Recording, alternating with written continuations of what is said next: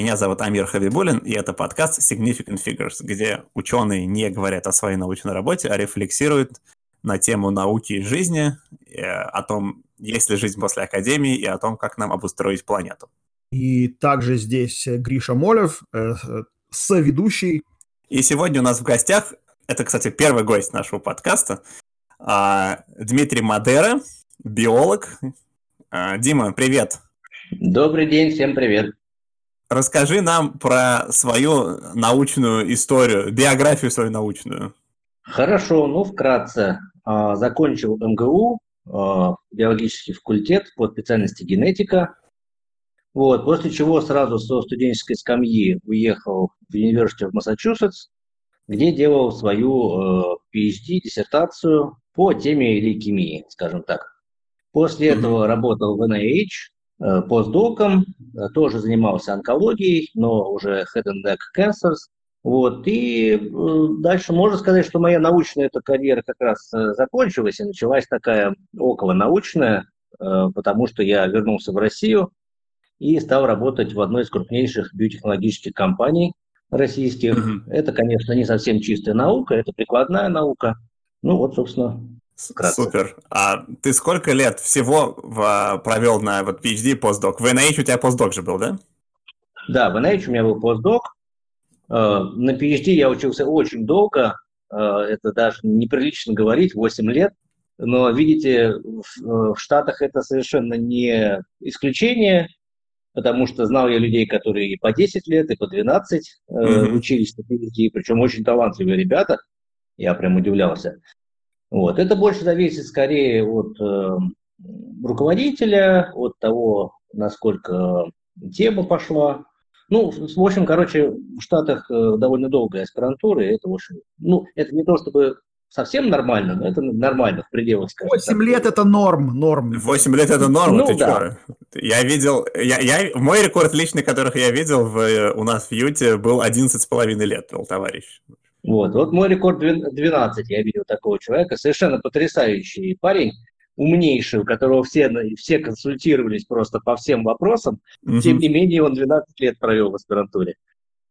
Вот тут вот. я думаю, что э, не совсем прямая корреляция с твоей работоспособностью. Мне кажется, здесь везение больше, чем э, чего-либо еще. Нет, Если проект не идет, то да, еще у него там был такой специфический, очень хороший, на самом деле, ученый, э, руководитель, э, ментор, но он считал, что вот без статьи там в Nature Science э, выйти нельзя.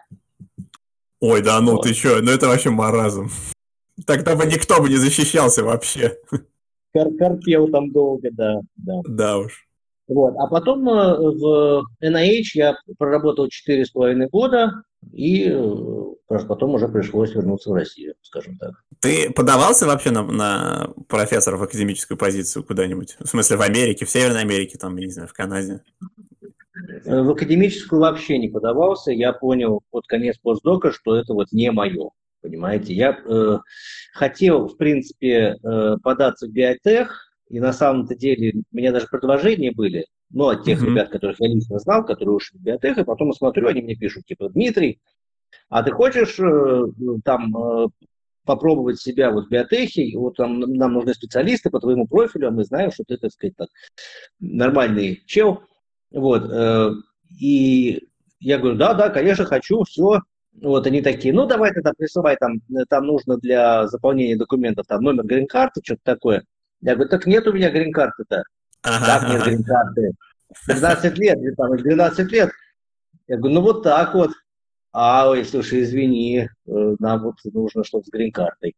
И вот так вот несколько раз было, поэтому, вот, но, но я никогда не думал даже, чтобы становиться академическим профессором. Ну, видимо, не совсем мое, я думаю. А ты так не думал с самого начала или в какой-то момент начал? Не-не-не, я когда пришел в аспирантуру, у меня была, были идеи о именно академической карьере, конечно. Э, там все, какие-то свои там, открытия э, голове. Но, понимаете, по мере того, как ты работаешь, погружаешься в это все, ты же пересматриваешь свои а, взгляды.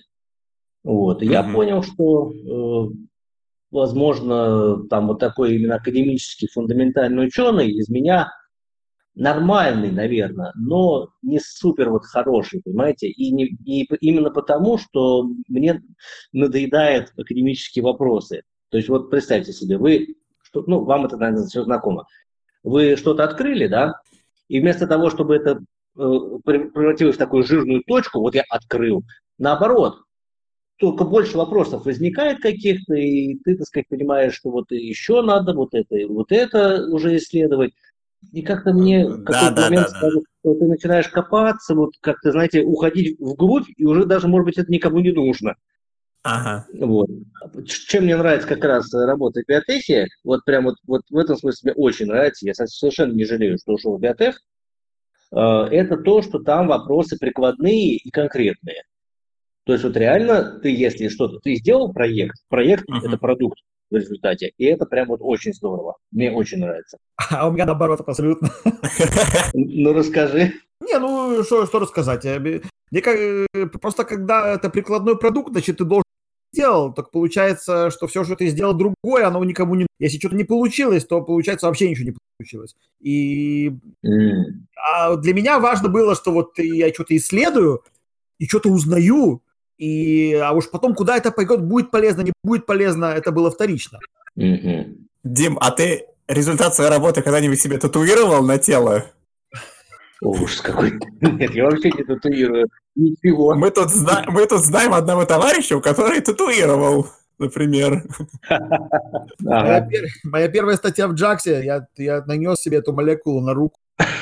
Ты представляешь уровень? Прекрасно, прекрасно. Забавно. Это мне надо тогда метформин, что ли, себе на руку набить? Да, интересно, интересно. Ну, слушай, нет, короче, не, не татуировал. Знаете что, если я выпущу первый в России препарат генной терапии, то тогда я пожалуй, что, может быть, действительно его татуирую себе куда-нибудь. Ты весь код татуируешь, что ли, себе? но его же можно изобразить э, таким условным значком каким-нибудь красивым. Что-то такое. Да. Нет, последовательность гена я, конечно, татуировать не буду. Хорошо. А смотри, когда...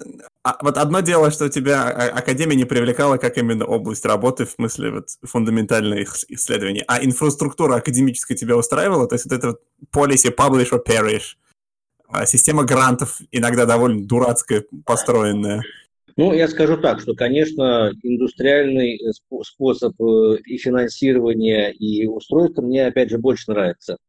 Угу. Потому что э, я видел просто, как работают мои профессора, да, это большая часть, они сидят и реально пишут вот эти вот бумажки, бумажки для грантов. Да, Причем да. зачастую, ну, я сам писал гранты, зачастую ведь это даже не творческая на самом деле работа, это больше какие-то формы. Вот. И поэтому мне это тоже не нравилось. Вот гораздо, гораздо приятнее и удобнее в этом смысле писать какие-нибудь проекты для э, боссов твоих э, в биотехе или даже э, встречаться с инвесторами, им делать какие-то представления, обычно это все в виде PowerPoint презентаций. Это гораздо более to the point, и ты меньше занимаешься формалистикой, а именно доносишь свою мысль, вот мысль твоего проекта, понимаете? Mm-hmm. В этом смысле мне больше нравится тоже. Э, Гриш, тебя не смущало, да? Нет, я, я когда писал гранты, я всегда там креативил, mm. чтобы надо, чтобы просто формы заполнял там профессор, написал реакции, которые должны получиться в результате такого вот approach а, другого. Это не было напряжно. Ну подожди, вот а то, о чем говорит Дима, это вот у нас, например, когда мы подавали заявки на гранты, постоянно нужно было вписать, как ваш research повлияет на diversity, equity и... Вот, вот, вот.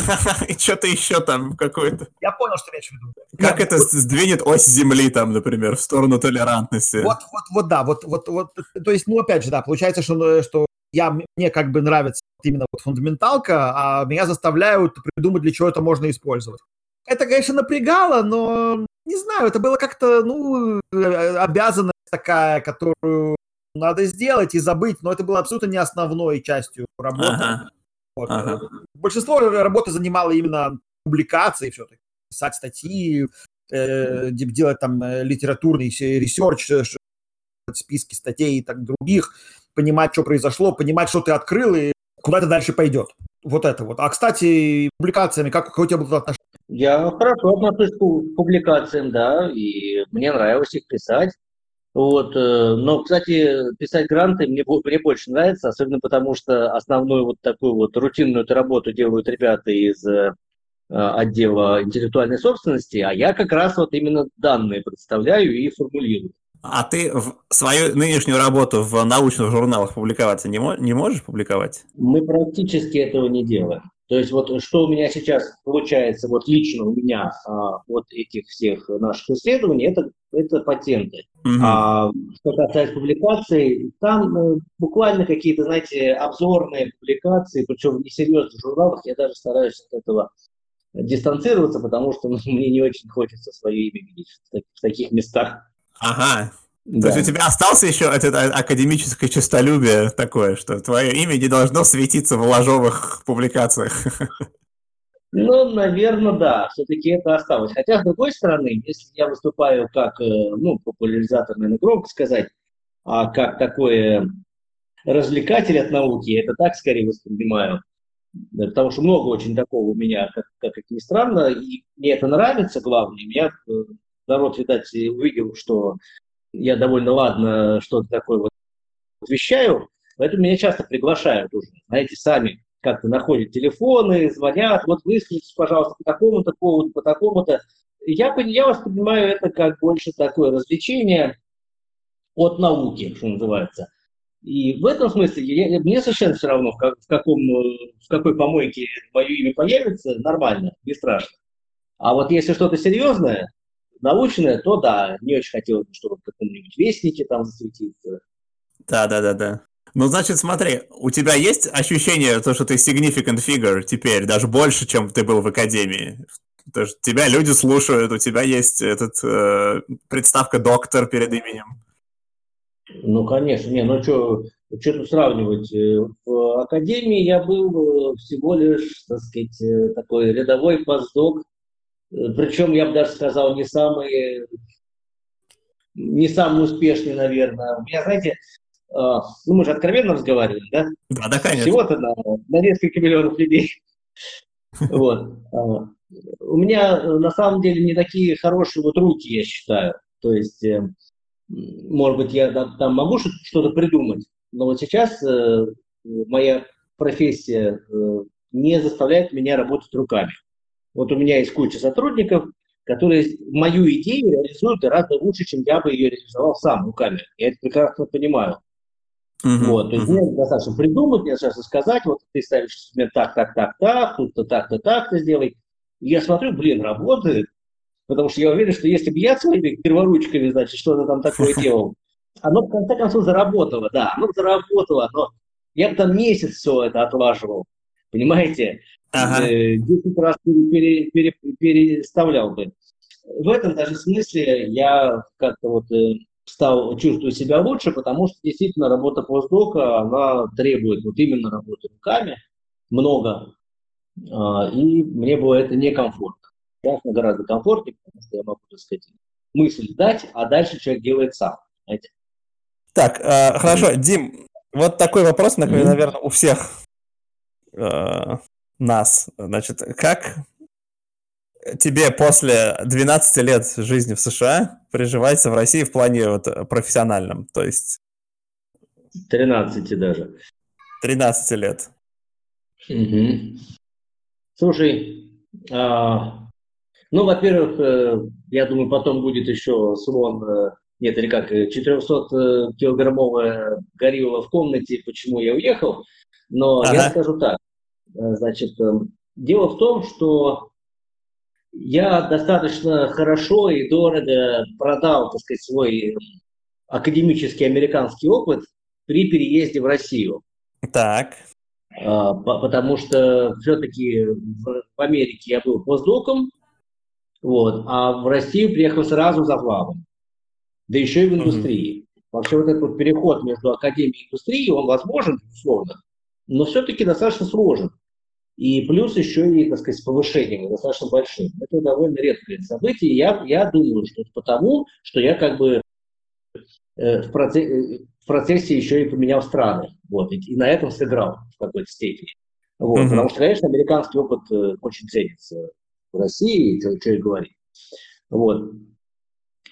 И дальше, в принципе, карьера, ну, тьфу-тьфу-тьфу, пока идет очень неплохо, хорошо, и как бы начальство любит, уважает, прислушивается, я, в принципе, расту в, mm-hmm. в процессе. Так что если брать академическую сторону, э, нет, не академическую, карьерную сторону э, моей жизни, то все идет очень даже неплохо. Вот. Ага.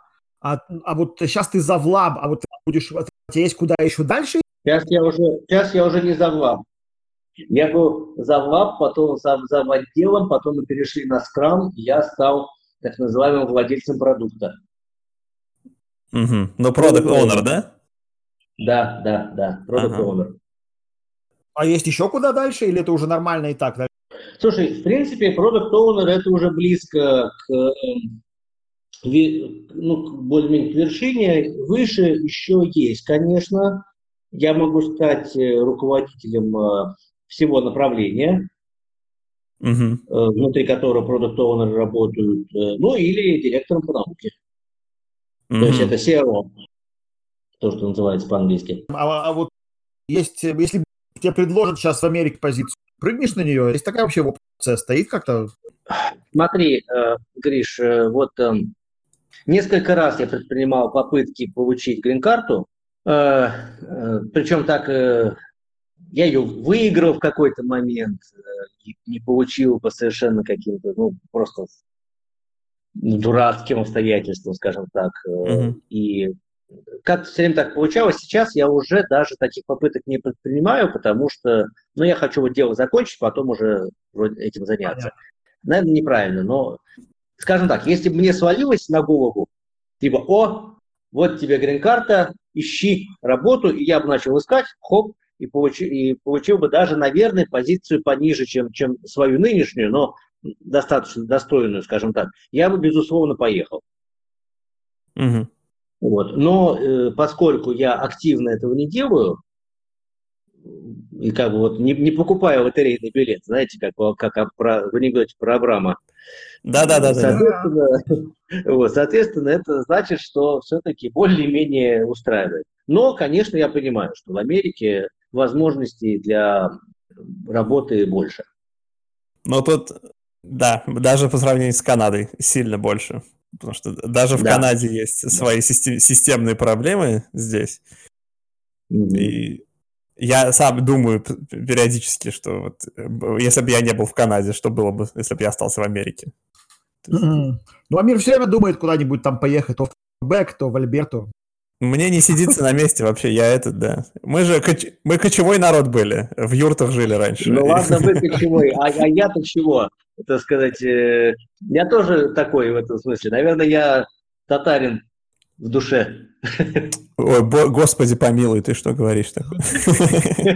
Ну, вот я на самом деле э, хотел дальше спросить, после того, как мы поговорили про историю Димы, в целом про индустрию, вот про биотех особенно, потому что у меня не так много людей, которые, знакомых, которые работают в индустрии, именно не в академии, в биологической. Про российский биотех или про мировой? И про тот, и про другой. Ну, давай вот для начала поговорим, есть ли принципиальная прям разница между, скажем, возможностью вот частной компании в России и частной компании в США. Допустим, для э, доступа к литературе сейчас есть и пиратские способы какие-то, и вообще постепенно с этим улучшается. То есть, допустим, литературу ты можешь все читать, mm-hmm. а именно, mm-hmm. э, ну, допустим, еще английский язык есть в России тоже у всех. Я, конечно, понимаю, что это не всегда ну, так, но тем не менее. Ну, в индустрии практически у всех. Угу. Ну и вот. И... и если у кого-то нет, то бесплатно обучают. Угу. И... Ну, у нас. И вот были, были бы у тебя возможности, скажем, не для личного роста, а для того, чтобы какой-то продукт разработать и выйти, вывести на рынок прям сильно больше в США или в России?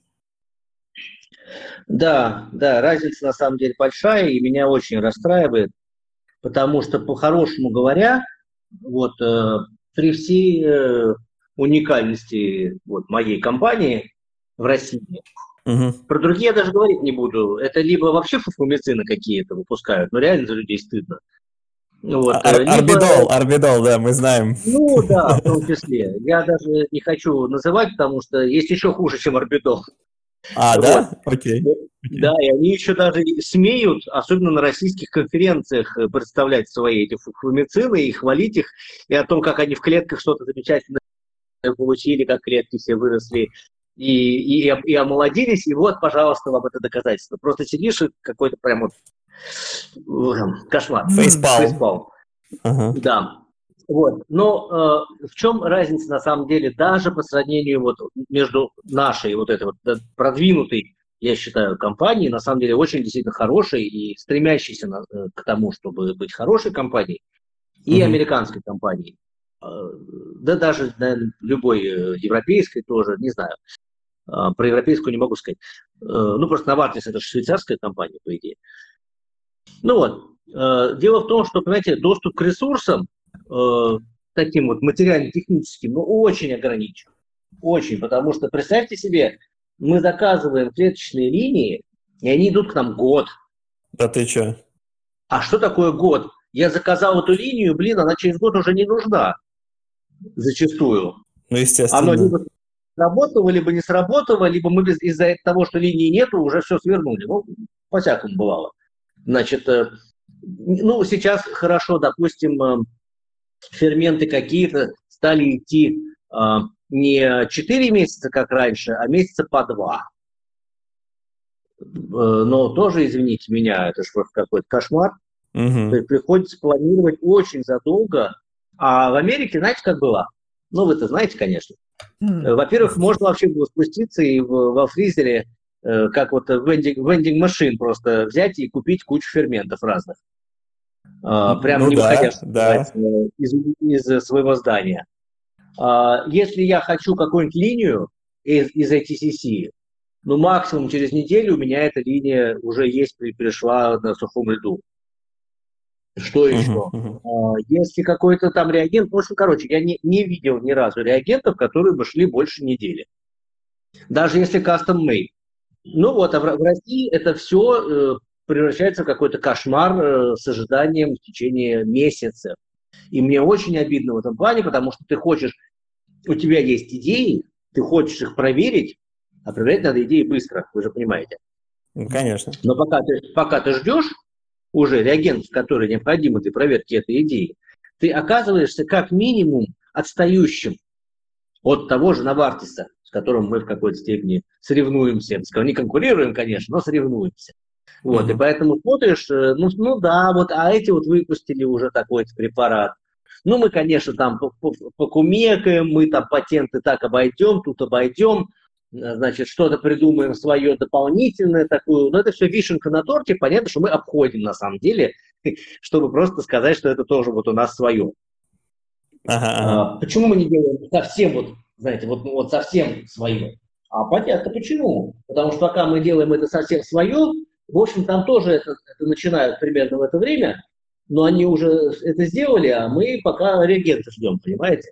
Угу. Вот это прямо вот раздражает ужасно. И расстраивает, раздражает, потому что понимаешь, что, в общем-то, ребята и сотрудники не хуже, э, и есть и, и талантливые, я даже не говорю там какие продукты или что-то, а даже вот ребята, научные сотрудники, которые там работают, ты понимаешь, что да не хуже они, американских э, ребят, тоже все, все понимают, тоже читают литературу, и по-английски все тоже умеют. Но э, ждем, и, и это, конечно, ужасно. Это вот самое главное, я бы сказал. В остальном, я бы сказал, что, в общем-то, поскольку тем более я сравниваю с научным миром, а, наверное, в компании э, российской оно пошустрее все идет, чем в научном мире американском. Угу. А сравнить с американским э, индустриальным миром я могу только косвенно по результатам. Но видите, я не могу сказать, а может это опять же из реагентов. Угу. Смотри, а, у меня есть два вопроса, которые меня всегда мучают, и про весь биотех в целом, и про фарму. Ну-ну. Значит, э, первое это вот э, то, что я называю э, этика фарм-индустрии, да? То есть А, ну, например, разработка нового антибиотика, который мало кто сейчас занимается, потому что бактерии вырабатывают устойчивость быстрее, чем эта хрень выйдет на рынке. Да. И это просто невыгодно. Но есть же как бы мировая потребность в антибиотиках нового поколения. Вот как, как решается весь, не только российский, глобальный биотех? Чё, что делать? Угу. Может, у тебя есть быстрый ответ на это? А, быстрый нужен. А, Нет, можно любой. Про, про антибиотики я, ну, я, конечно, могу сейчас э, в общем и целом э, говорить, но все-таки я не этим занимаюсь. Угу. Лучше я тебе про, про генную терапию скажу. Давай. Там тоже есть этический момент, потому что таких больных мало. А, но при этом они очень нуждаются в терапии и помощи. Ну, мы сами понимаем, что обычно это совершенно debilitating diseases, которые надо что-то что с ними делать. Вот э, конкретно вот наша компания, и я вижу, что международная тоже, разрабатывают такие лекарства, несмотря на то, что, наверное, они не принесут каких-то диких э, денег. Да, они очень дорого стоят, но видишь, э, даже несмотря на свою большую стоимость, э, наверное, клепать дешевые антитела Э, про проще и выгоднее. Там, э, не знаю, там в онкологии эти десятки миллионов несчастных людей, что там десятки, э, сотни миллионов несчастных людей, которые больны онкологией, они всегда будут, и всегда этот рынок, так сказать, ну, до тех пор, пока все не вылечат, он достаточно стабилен будет, понимаете? Если говорить о генной терапии, да, там какой-то будет тоже источник, что называется, но это все, ну хорошо, там тысяча больных, ну несколько ну, 10 тысяч больных. Тем не менее, ну, то есть это не окупится, это... да? Разработка метода не окупится. Да, не окупится, но тем не менее компании на это идут. А что ими, что ими движет тогда? Гуманизм? Я подозреваю, что несколько. Во-первых, конечно, э, пиар, потому что понятно, что если ты делаешь генную терапию, то остальное ты делаешь тем более. И mm. тебе доверие, и фактически это такое вот э, дорогой, но все-таки пиар в какой-то степени. Ну и потом, э, если вот следовать э, э, лозунгам, которые у нас в компании тоже, скажем так, распространены и не чужды лозунгам, то, в общем, да, декларируются, во всяком случае, довольно гуманистические принципы, что нам надо помочь этим людям. Не то, что мы там денежку на это какую-то делаем, или там тем более не скажем, о, мы это делаем ради пиара. Нет, декларируется, и я думаю, что это правильно, все-таки, э, и, такой, и такая, такая позиция тоже, такой мотив тоже присутствует, что мы делаем, чтобы помочь людям на самом деле. Это, это благородно, это хорошо. Да. Э, у меня такой вопрос. А, а, а э, сделали лекарство, на него ушло столько-то миллионов, что неужели не страх, страх, страховки там на Западе, скажем, не заплатят за это лекарство, возместив убытки?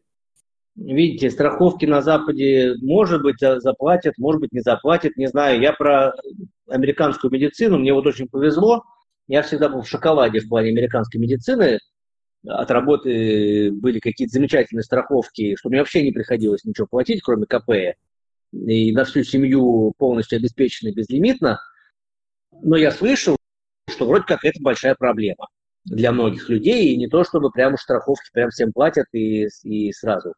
С другой стороны, в России вроде как э, вот эти все генетические препараты должны признаваться, ну, когда они выйдут наконец, и мой, конечно, будет первым, когда э, они, когда они будут э, выходить, они будут признаваться необходимыми лекарствами, так называемыми список необходимых лекарств, и Минздрав должен их оплачивать.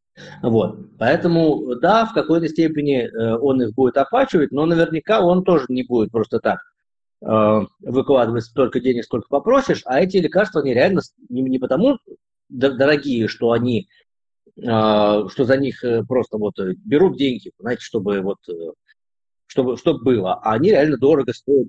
Не от жадности, а стоимость разработки. И они реально дорого стоят, чтобы их производить. Вот на сегодняшний день это очень дорогой процесс.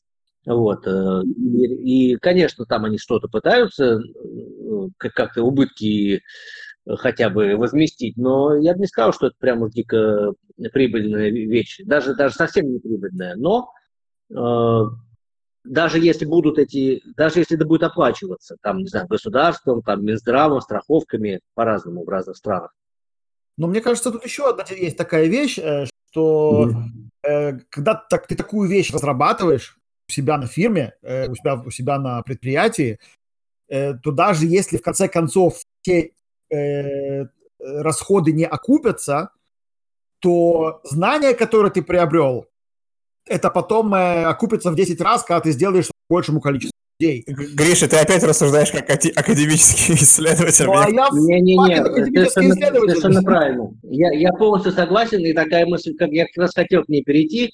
Э, да, это, это отражение тоже присутствует. Действительно, делают это еще и для того, чтобы повысить вот э, возможности и, я бы сказал, уровень наших исследований. Вот видишь, Амир, я, я не спорю, это прекрасно, Гриш, это прекрасно. Да-да, нет, такая, такая есть тоже э, мотивация, я ее, я ее вижу. Недаром мы, недаром мы даже, э, даже с, в коллаборации с некоторыми очень известными личностями и в, там, в, в редактировании генома участвуем, э, хотя ни одного продукта, который бы э, был по редактированию генома, мы даже не разрабатываем на сегодняшний день. Тем не менее, мы в это вкладываемся. Для чего? Для того, чтобы был какой-то задел на будущее, и патентики делаем, чтобы потом, так сказать, это можно было все реализовать. Ну, ну супер. У меня одна ремарка была, когда э, Дима сказал про лозунги о гуманизме, о том, что мы это делаем, чтобы помочь несчастным больным. Mm-hmm. А, это немножко цинично так. Я вспомнил, что э, здесь в Канаде и в Америке любой продажник, который в автосалоне продает грузовики, а, его на, на, тоже, когда тренируют на продаже, тоже говорят, твоя задача помогать людям. В любой компании у них лозунг, что мы помогаем клиентам, значит, то, что называется, а, найти то, что им надо. То есть они их тренируют так, чтобы э, мы, мол, не просто там впариваем что-то, а мы людям помогаем, но это совсем другое, конечно. Слушай, у нас то же самое. Иногда мне тоже кажется, что есть такая ну, видишь, э, все-таки я researcher, а не какой-нибудь там, я не продажник, не, даже не пиарщик. Э, вот, вот, вот. А, и мне кажется, что немножечко нам втюхивают такого а, со стороны вот пиара. Но с другой стороны, слушай, это нормально. И я бы даже сказал так, что ты говоришь, говоришь правильные вещи, и в какой-то момент, может быть, начнешь э, правильно думать. Поэтому я к этому отношусь нормально. Кстати, у нас часто экскурсии ведь бывают, а, и к нам приходят и смотрят на наши facilities, и, конечно, вопросы возникают, типа, а биологическое оружие вы тут не делаете случайно? А вирус, вирус уханьский вы сделали? Коронавирус да, ты да, делаешь? Да, да, да. Ну, часто, часто понятно, э, кстати, уже не водят, естественно, экскурсии, но вот когда э, и до вируса тоже такие вопросы были, вот, я, нас даже сравнивали с Umbrella Corporation, вот. Но я всегда просто с возмущением говорил, и, наверное, читалось, я надеюсь, и надеюсь, что мне даже верили. И я всегда говорил, что никогда в жизни я бы не стал разрабатывать оружие. Просто из принципиальных соображений. Я людей хочу лечить, а не убивать. Я вот знаю, что в, что в Юте, я знаю, что в Юте недавно закончились препараты, чтобы, которые вводят э, тем, кого на смерть, к смерти приговаривают в тюрьмах. Да, им не хотят их продавать. Да, нужен хороший продажник просто, который помогает людям, которые... Еще один вопрос у меня по твоей специальности. Вот этот товарищ в Китае, который выложил на Ютубе ролик про то, что модифицировал двух близнецов, э, сделал их невосприимчивыми к ВИЧ. А, да, да, да. О, сколько раз меня этот спрашивали, да. Да, что это вообще? То есть это, это же за, за рамки э, любого приличия, я не знаю, за гранью добра и зла, мне кажется. Именно сам научный метод, как это делается. То есть... А что тебя э, возмущает в плане за рамки приличия? Тебя возмущает... Сейчас, давай так сформулирую.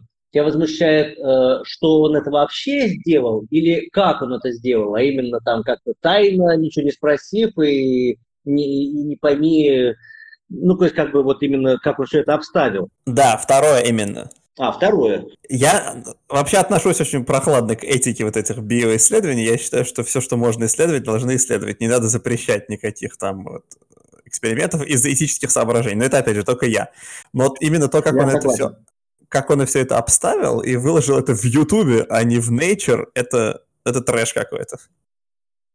Это трэш, я с этим согласен. Мне, конечно же, очень все равно интересно, чем все закончится. И эти девочки, я слежу внимательно за их судьбой и дальнейшими последствиями, потому что пусть он все сделал плохо, но все равно это прецедент, и если все будет хорошо с девочками, фу-фу-фу, я им очень этого желаю, будет интересно дальше посмотреть, может быть, это откроет, так сказать, врата ада вот, побыстрее, чем не, чем не открыл бы. То есть в этом смысле как бы нет худа без добра.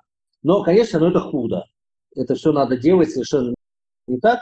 У нас же свой такой есть, Хэзинкуй, э, Ребриков Денис. Но он это все делает немножечко уже получше. Он э, как бы согласует с Минздравом соответствующие precautions, Uh-huh, сейчас uh-huh. выбирает э, модель, которую он считает наиболее релевантный и правильный именно такого метода лечения, с ним многие спорят, но это уже другой разговор. Вот, э, то есть он старается как раз не допустить ошибок этого вот Хейзенкуя. Здесь Почему я так возмущен именно, э, как я уже сказал, про саму этику у меня особо вопросов нету, а именно вот то, то, как он это обставил, это очень похоже на вот этих заговорщиков, значит, антипрививочников и а, всяких вот сторонников теории, что коронавирус там вызывается вышками 5G. И, mm-hmm. и это не то, что льет воду на их вот жернова, да, а вот максимально приближает, скажем так, вот серьезный академический research вот к уровню вот этих унитазных разговоров про там, вред ГМО и прочее. И мне кажется, это просто вредит все, все, все, вот это все информационное сопровождение, нагнетает такую вот, рисует плохую картину, вот. Ой, слушай, ты знаешь, я в этом смысле переживаю меньше, потому что э, тем людям, которые, вот, э, как, как ты правильно назвал, эти группы, антигэмошники, антипрививочники и так далее, э, им э, что угодно льет э, на мельницу, на жернова мельницы воду, потому что они специально ищут аспекты даже в нормальном research е, которые они истолковывают неправильно превратно, а если даже нечего истолковать, то просто придумывают. Я не буду далеко ходить. Есть люди, вот сейчас с коронавирусом, которые утверждают, что это искусственно сделанный вирус. Кол на голове чеши, там, э, приводи аргументы. Евгений Кунин, величайший, так сказать, наш специалист, э, современник. Может, да, да, есть такой. Высказался. Я думаю, ну все, ну все, ну наконец-то они, так сказать, притихнут. Нет, они прямо про него пишут, да это вообще, теперь он там не, не прав и ничего не понимает. Они, они ага. понимают, а он не понимает. Поэтому я скажу так, да, он, вот, Хэ Цзинькуй, э, может быть, он, конечно, немножечко полил воды, я согласен. Но, с другой стороны, этим людям э, воды всегда хватит, потому что они ее придумали. Не сильно-то... Ну, посмотри, на самом деле, скандал-то, в общем-то, утих. Я не могу сказать, что сейчас это как-то сильно ну, до сих пор э, сохранились эти волны. Я вообще уже про это забыл. Но потому ну, что вот. сейчас из Китая другие новости идут, по другому а, инфоповоду. Да? Ну, может, поэтому. А может, просто на самом-то деле, я подозреваю, что многие люди, несмотря на то, что боя, боятся того, что сделал Хельсинкуй, все-таки надеются. Потому что страданий-то много, человечестве, понимаете? И хочется на самом деле верить, что можно будет менять генетику, и это не приговор. Вот, поэтому, мне кажется, надеются. Это было бы лучше всего. Иншалла. Так, с Димой можно говорить бесконечно, потому что очень интересно и рассказывать Дима, и знает много чего. Поэтому, но нам нужно постепенно завершать, потому что мы тут можем всю ночь просидеть. Да я-то с удовольствием просидел бы. Дима, спасибо тебе большое. А у нас семья и дети еще. Да. Верно. У него тоже семья и дети, но у нас еще день, а у него уже там ночь. Тоже верно, и мне ребенок сказал, что когда тебе позвонить после подкаста, я сказал, что где-то вот через два часа после начала, так что скоро он мне начнет звонить. Вот, видишь, да. Дима, а, мы тебя, может, позовем еще раз, потому что я, я бы тебя слушал и слушал. Ой, спасибо большое. Вот. Прям даже как-то засмущали, да. Во втором сезоне. Во втором сезоне, да. Breaking Bad когда будет? Восставшие мертвецы. А, спасибо большое, что пришел. Спасибо вам, что пригласили. А мы на этом, значит, наш выпуск завершаем и До следующего раза. До свидания. Это был подкаст Significant Figures. Всего хорошего. Пока.